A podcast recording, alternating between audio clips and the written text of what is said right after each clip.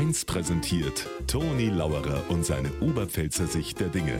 Immer werktags kurz vor 1 im Regionalprogramm für Niederbayern und die Oberpfalz auf Bayern 1.